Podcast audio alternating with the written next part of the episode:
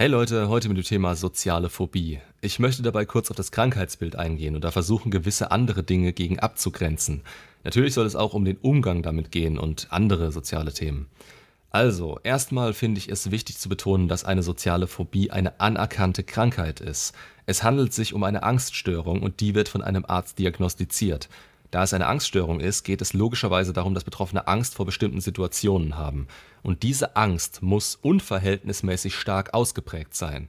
Da es soziale Phobie heißt, beziehen sich diese Situationen bzw. die Angst davor auf gesellschaftliche oder leistungsbezogene Situationen, also Dinge, an denen andere Personen beteiligt sind. Diese werden gemieden bzw. nur unter mehr oder weniger großen Qualen ertragen oder ausgeführt. Bei einer Phobie einer Angststörung steht die jeweilige Angst in wirklich gar keinem Verhältnis zur tatsächlichen Bedrohung. Nehmen wir als Beispiel einen Vortrag.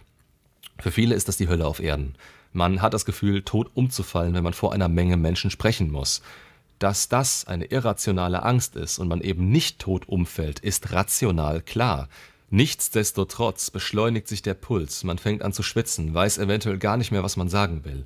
Das ist jetzt sehr spezifisch auf die Angst vor einem Vortrag bezogen, lässt sich aber auf soziale Phobien übertragen. Natürlich haben wir alle eine gewisse Nervosität, wenn es um leistungsbezogene Situationen geht. Bei Menschen mit sozialer Phobie ist es aber so ausgeprägt, dass sie diese sozialen Situationen komplett meiden oder eben nur unter subjektiv stark empfundenen Qualen durchstehen können. Das betrifft zwischen 10 und 15 Prozent der Menschheit. Hinter dieser Angststörung steckt die Sorge, dass die eigenen Leistungen oder Handlungen unangemessen, nicht ausreichend oder ja merkwürdig für andere erscheinen. Dabei sind sie so besorgt, dass die Angst körperlich sichtbar wird, zum Beispiel durch Zittern, Stimmzittern, Schwitzen, Erröten, sich übergeben und so weiter. Dass wirklich etwas Negatives passiert oder eben die Angst, dass es passieren könnte, hält sie davon ab, es überhaupt zu versuchen. Teilweise ist die soziale Phobie an bestimmte Situationen gekoppelt, die vor Menschen stattfinden. Wenn sie die gleiche Aktion allein durchführen, passiert nichts. Das ist wie bei allen Angststörungen in der Ausprägung und der Art sehr individuell. Um einige Beispiele zu nennen.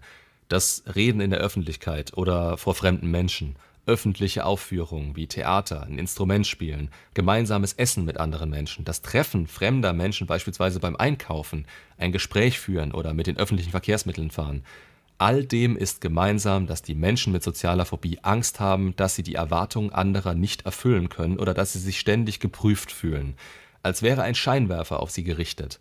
Ihr Selbstwert ist hier vom Außen abhängig. Das führt zu einer Angst vor Ablehnung, einem Gefühl der Herabwürdigung oder hin zu Dingen, ja, die direkt als Beleidigung aufgefasst werden. In seltenen Fällen kann es hier bis hin zu Panikattacken kommen. Die Ursachen sind vielfältig und auch hier meistens sehr individuell. Wie bei fast allen psychischen Geschichten spielen da mehrere Faktoren zusammen.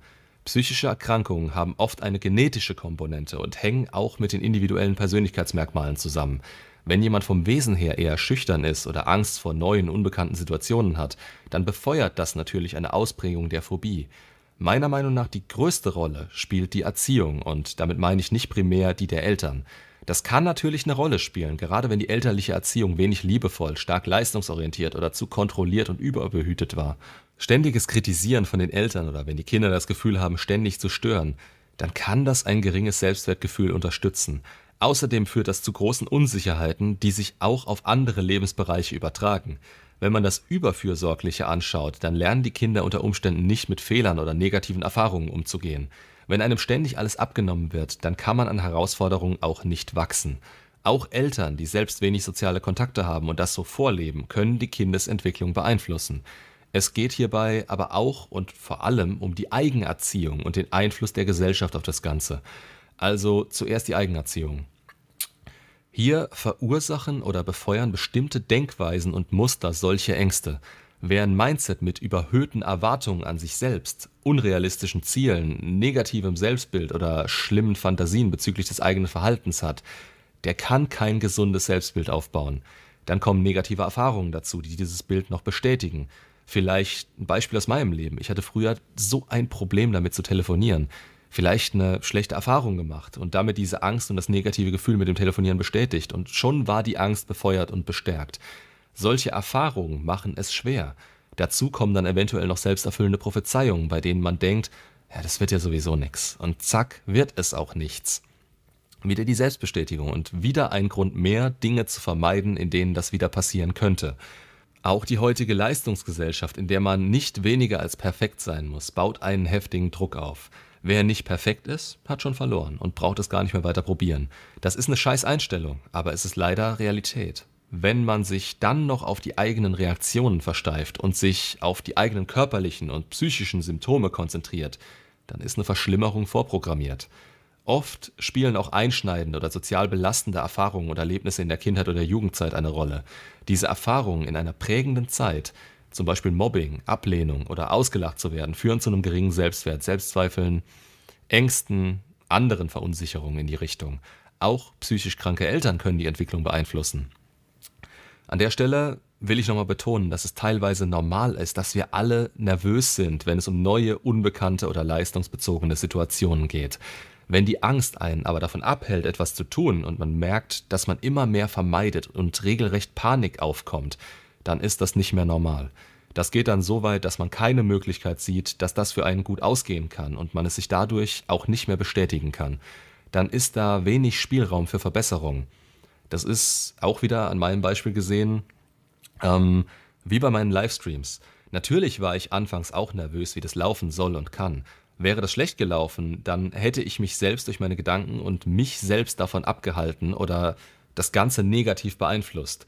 Aber wenn ich es nicht könnte und es mich abgehalten hätte, das zu probieren, dann hätte ich mich auch davon abgehalten, dabei ein Erfolgserlebnis rauszuziehen, beziehungsweise Verbesserungen anzustreben, die ein Erfolgserlebnis im Nachhinein noch möglich gemacht hätten. Ebenso muss man Schüchternheit davon abgrenzen. Dass man schüchtern ist, ist gerade, wenn man jemand Neues kennenlernt, irgendwo normal, je nach Charakter oder eigener Erfahrung. Allerdings sollte sich diese Schüchternheit etwas legen, wenn man mit dieser Person öfter Kontakt hat. Wenn man aber nur in absoluten Ausnahmesituationen mit Fremden sprechen kann, dann ist das schon schwierig anzusehen. Wenn sich das jetzt so weit steigert, dass soziale Kontakte komplett gemieden werden, oder wenn Situationen nur unter größter Angst oder mit Hilfe von Medikamenten ertragen werden, dann ist das eine soziale Phobie. Ihr merkt, die Grenze ist sehr dünn. Eine wirkliche soziale Phobie ist eine anerkannte Krankheit und braucht eine Therapie. Das kann Richtung Verhaltenstherapie, Konfrontationstherapie oder teilweise auch medikamentöser Behandlung sein. Bleibt das unbehandelt, staut sich das immer weiter auf. Gewisse Dinge kann man natürlich vermeiden, aber das führt auch dazu, dass man auf Dinge verzichtet, die man vielleicht gerne machen würde oder von denen man noch nicht weiß, dass sie einen erfüllen können. Außerdem führt das zu klaren Lebenseinschränkungen, wenn es sich auf das Rausgehen oder zum Beispiel Einkaufen bezieht. Wenn all das nicht mehr möglich ist, was für ein Leben führt man dann? Von alleine geht das nicht wieder weg. Auch hier ist wieder Arbeit an sich und den Problemen unverzichtbar. Und gleich vorweg, solltet ihr den Verdacht haben, dass ihr an einer ausgeprägten Angststörung oder sozialen Phobie leidet, dann bin ich der falsche Ansprechpartner. Ich bin weder Psychologe noch Therapeut. Daher sucht euch Hilfe und sprecht mit einem Arzt. Ich weiß, die Hemmschwelle ist oft hoch und man hat Probleme, sowas anzusprechen. Aber wenn euer Leben dermaßen negativ beeinflusst ist, dass vieles nicht mehr machbar ist, dann überlegt euch, welchen Mehrwert es haben kann, wenn ihr das angeht. Wenn es euch mehr interessieren sollte, dann schaut euch mal mein Video Therapie, Umgang, Not, Stigmatisierung an. Da erzähle ich ein bisschen was zum Ablauf und so weiter. Ich hoffe, ich konnte euch ein paar neue Infos mitgeben. Macht's gut und bis zum nächsten Video.